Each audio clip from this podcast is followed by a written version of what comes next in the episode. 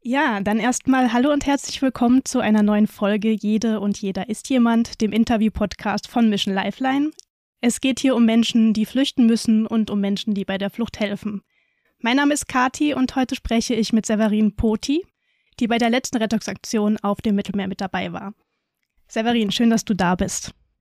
Ja, hallo Kati, vielen Dank für die Einladung. Einige haben es vielleicht schon mitbekommen, es gab Anfang November ja wieder eine große Rettungsaktion von Mission Lifeline auf dem Mittelmeer.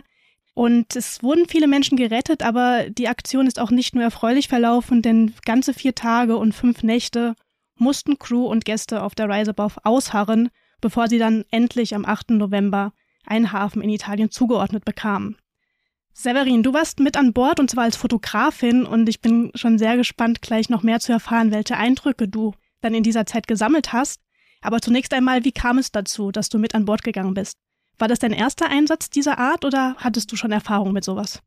Mm, das war jetzt mein zweiter Einsatz. Ich war im äh, Juli schon ähm, auf einem Seenotrettungseinsatz und zwar auf der Imara von der Organisation R42. Das war auf einem Segelschoner mit einer Sechs-Personen-Crew und ähm, dadurch, dass die Imara auch in Licata in Sizilien ihren Hafen hat, habe ich dann nach der Mission ähm, ja die Crew von Mission Lifeline, quasi die Nachbarinnen, kennengelernt und ja hatte da irgendwie schon äh, Lust und die Idee, nochmal eine Mission zu machen und ähm, genau mit einem anderen Schiff, eine andere Crew einfach nochmal was anderes kennenzulernen. Also bist du quasi auf Mission Lifeline zugegangen und hast gesagt, ich habe Bock, ich habe Erfahrung, ich bin sehr erprobt und dann bist du. Ja, ganz, ganz genau so war's. Ähm, war mir auch einfach alles gleich sympathisch, die Organisation und ja, so kam es dazu. Sehr schön. Und wie sah dein Arbeitseinsatz so als Fotografin an Bord aus? Kannst du da kurz was dazu erzählen? Äh, das begann schon bei den Vorbereitungen, bei den Trainings, dass ich einfach äh, ein bisschen die Arbeit und äh, die Trainings dokumentiert habe, einfach was so den Tagesablauf, Tagesgeschehen einfach auch ein bisschen um äh, ja quasi die Außenwelt und ähm, die sozialen Medien einfach ein bisschen von der ganzen Mission teilhaben zu lassen. Ich habe Interviews geführt, sowohl mit den Crewmitgliedern als auch mit Gästen an Bord ähm, und habe da natürlich auch sowohl Tagesgeschehen einfach dokumentiert, was was auf der Rise Above da gerade ähm, alles so passiert, ähm, ja wie unsere Arbeit ist, wie die Stimmung ist, wie ja die Lage allgemein einfach abgebildet. Ja, und eine ganz zentrale Aufgabe von mir war natürlich auch noch die Rettung an sich zu dokumentieren. Hm, dazu bin ich im RIP mitgefahren, also in einem Beiboot und saß da hinten drin und habe äh, Fotos gemacht wir haben das gleichzeitig aber auch noch mit GoPro-Kameras gefilmt, äh, mit Helmkameras und mit einer fest installierten am Boot. Und ja, da war meine Aufgabe einfach zu schauen, dass die äh, Akkus geladen sind, dass die GoPros funktionieren und später auch noch das Bildmaterial zu verarbeiten. Ja, und das war ähm, ein ziemlich fordernder Einsatz. Wir saßen da acht Stunden am Stück im RIP, um die drei Boote ausfindig zu machen und dann ähm, den Menschen Rettungswesten auszuteilen, um sie dann schließlich ähm, auf die Rise Above zu fahren und an Bord zu nehmen. Da habe ich dann mitgeholfen, ja, die Westen zu reichen und die Leute im RIP zu platzieren und bisschen denen zuzureden ja, das war ähm, mitunter auch eine der anstrengendsten äh, Aufgaben der ganzen Mission. Und wie hast du die Lage persönlich empfunden auf dem Schiff? Es waren, äh, es gab alle Hände voll zu tun. Also wirklich, äh, jede einzelne Person hatte wirklich äh, rund um die Uhr sehr, sehr viel Arbeit und, und Aufgaben. Also äh, bei mir kam dann also neben der fotografisch und videografischen Arbeit kamen auch noch Wachschichten dazu. Ich war im Wachplan mit eingeteilt und natürlich hat man geholfen, äh, wo gerade ja, wo man gerade gebraucht war. Also ich habe zum Beispiel auch oft bei der Essensausgabe geholfen. und war auch ein bisschen, ja, so ein bisschen Mittelsfrau, Ansprechpartnerin. Durch meine Französischkenntnisse war ich auch viel mit Gästen einfach in Kontakt und ähm, habe mich mit denen unterhalten oder irgendwie, wenn es ein Problem gab, vermittelt. Und wie ging es den Menschen an Bord? Also den Gästen vor allem jetzt? Ja, das war, es gab natürlich auch Stimmungsschwankungen. Ganz zu Beginn waren natürlich alle erstmal super froh und euphorisch, ähm, dass sie äh, bei uns an Bord äh, kommen konnten. Je länger äh, der Aufenthalt natürlich dauerte, ähm, diese vier Tage, fünf Nächte, ähm, hat sich auch die Stimmung ein bisschen umgeschlagen. Viele konnten einfach nicht verstehen, warum wir nicht an Land gehen können, warum das so lange dauert. Und da hat sich dann ähm, ja Unverständnis, aber auch Verzweiflung breit gemacht. Aber auch die Leute waren super erschöpft. Es war nachts kalt und das kippte dann auch tatsächlich äh, zum Schluss. Da war wirklich dann zum Schluss ähm, war das echt eine heikle Stimmung. So wie ich mitbekommen habe, war das Wetter ja auch nicht so gut. Das hat wahrscheinlich auch noch mit dazu beigetragen. Wie war das denn von der Wettersituation? Ja, das war nämlich genau, ähm, wir sind in ein Unwetter gekommen, in eine Sturmnacht mit äh, Gewitter, Regen und wirklich auch äh, Kälte. Und ja, da haben wir natürlich irgendwie versucht, äh, die, die, die Menschen ähm, bestmöglich zu schützen, was auch nicht ganz einfach war. Wir waren auch natürlich wirklich überfüllt. Die Rise Above war wirklich bis auf den allerletzten äh, Zentimeter einfach voll und wir haben dann beschlossen, Frauen und Kinder mit auf die Brücke zu nehmen, weil das wirklich so der geschützteste Bereich äh, war, der wärmste auch, der wärmste Platz. Und dann waren wir da wirklich mit 22 Personen auf, auf dicht gedrängtem Raum, um ähm, ja den Personen einfach da so ein bisschen äh, Unterschlupf zu, zu gewähren. Und ähm, ansonsten zum Glück, wir haben ja hinten auch noch ähm, am Achterdeck die Planen, wo ein bisschen Schutz war, aber es war natürlich kaltes Zug durch und ja, also wirklich ähm, ungute Situation. Ja, das klingt auf jeden Fall so. Was war denn für dich so persönlich der eindrücklichste oder krasseste Moment während der Mission, wenn es einen gab? Ah, da gab es total viele. Ich weiß gar nicht jetzt, ähm, Darf doch mehrere nennen. krasseste war.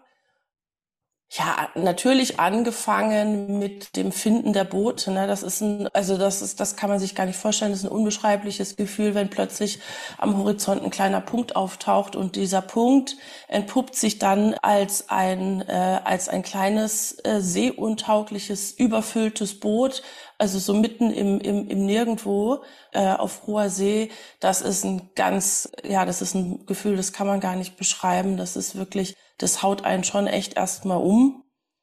Also das ist auf jeden Fall eine Situation, die man natürlich, ne, äh, mit sowas wird man ja sonst nicht konfrontiert. Es gab, ähm, ja, es gab viele bewegende Momente. Ein sehr bewegender Moment war auch, als wir uns auf See mit der Humanity One getroffen haben, die ja auch zu dem Zeitpunkt ähm, Gäste an Bord hatten und auf einen Hafen gewartet haben. Und es war sehr, sehr bewegend, weil sich äh, die Gäste beider Schiffe gesehen haben. Die haben gesehen, oh, wir sind nicht alleine. Es gibt noch andere Menschen, die gerade das gleiche Schicksal mit und mit ihnen teilen und die haben sich zugerufen, die haben gesungen und das war so ein absoluter Gänsehautmoment für mich auch. Gibt es davon auch ein Foto? Ja, davon, äh, von, von, von dem Erlebnis gibt's Fotos und auch äh, Videos natürlich. Das war ein Moment, der unbedingt festgehalten werden musste. Gibt es sonst noch Fotos, die entstanden sind, die dir besonders wichtig sind, weil sie vielleicht die Gesamtsituation oder die Gesamtstimmung am besten widerspiegeln? Ja, natürlich, als wir äh, den Moment, als wir den Port of Safety äh, bekommen haben und das verkündet haben, also das war natürlich, also ich glaube, das war der emotionalste Moment. Ähm, das war Gänsehaut, das waren Freudentränen. Ich wurde auch schier umgeworfen vor vor vor Freude. Die Menschen haben einfach getanzt und lagen sich in den Armen und ich konnte, ähm, ich habe das ja gefilmt und ich musste dann auch die Aufnahme irgendwann abbrechen, weil es war einfach nur noch Freudenstimmung und Partystimmung sozusagen. Und äh, die Leute haben sich einfach so bedankt und äh, da, man hat gemerkt, das ist so diese ganze Anspannung der letzten Tage, die Zweifel und das Ungewisse, das ist alles so abgefallen und ähm, ja, das war einfach so Happiness pur, auch wirklich ein unvergesslicher Moment und auch sehr schöne Aufnahmen sind dabei entstanden. Das klingt schön. Ich krieg jetzt als Zuhörerin schon Gänsehaut und ich krieg auch leicht bei solchen Sachen Gänsehaut, aber trotzdem, es klingt total bewegend. Ich stelle mir auf jeden Fall auch vor, dass es natürlich nicht nur schöne Momente gibt, sondern auch viele Herausforderungen. Was war denn deine größte Herausforderung auf dieser Mission? Äh, meine Herausforderung war tatsächlich so ein bisschen das Zeitmanagement und auch so meine äh, ganzen Aufgaben zu äh, bewerkstelligen und gleichzeitig auch noch Schlaf zu bekommen.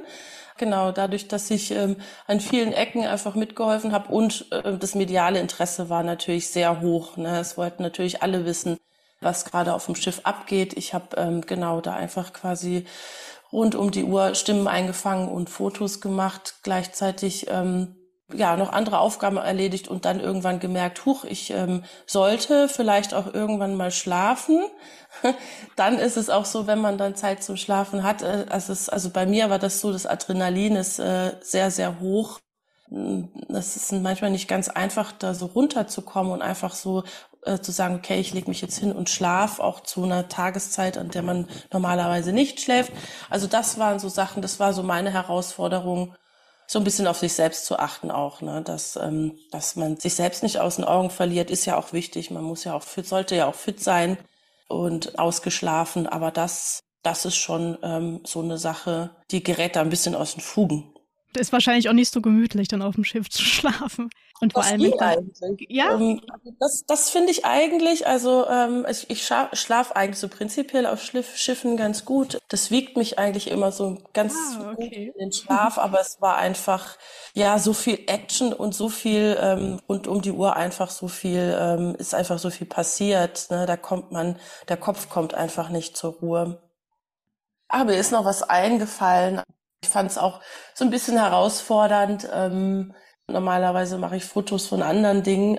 Klar, auf der einen Seite bildet man so den Ist-Zustand ab, auf der anderen Seite möchte oder man möchte ähm, ja dann aber auch so manchmal so Persönlichkeitsrechte nicht verletzen. Auf der anderen Seite ist es natürlich, wenn man halt so die Menschen einfach so fotografiert, da war ich manchmal mal so ein bisschen im, im Zwiespalt, ne? so draufhalten, ja, das sind die Bilder, die, die gesehen werden wollen, die auch Spenden generieren, aber das ist natürlich auch so ein sehr intimer Moment, wo man manchmal mhm. auch so ein bisschen zurück oder ich auch ein bisschen Hemmungen habe. Das war schon auch noch so, so eine Sache. Ja, es sind ja auch extrem viele Eindrücke. Wie ging es dir denn nach der Mission? Ähm, ja, also ich bin tatsächlich, ich bin ja jetzt schon, ja, schon eine gute Woche jetzt wieder zu Hause, habe mir auch extra ähm, jetzt erstmal keine wichtigen Termine vorgenommen, um auch ähm, so ein bisschen genau auszuschlafen und ein bisschen runterzukommen, die Gedanken zu sortieren. Ähm, bist du noch da? Ah, jetzt ja, bist du wieder da. Auch, ich, bei mir ist gerade mhm. auch ein bisschen abgehackt.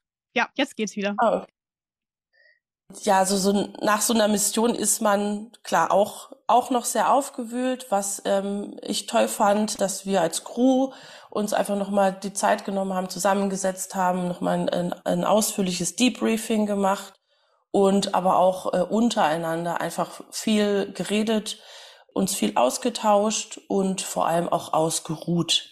Das war, das war wirklich sehr wichtig.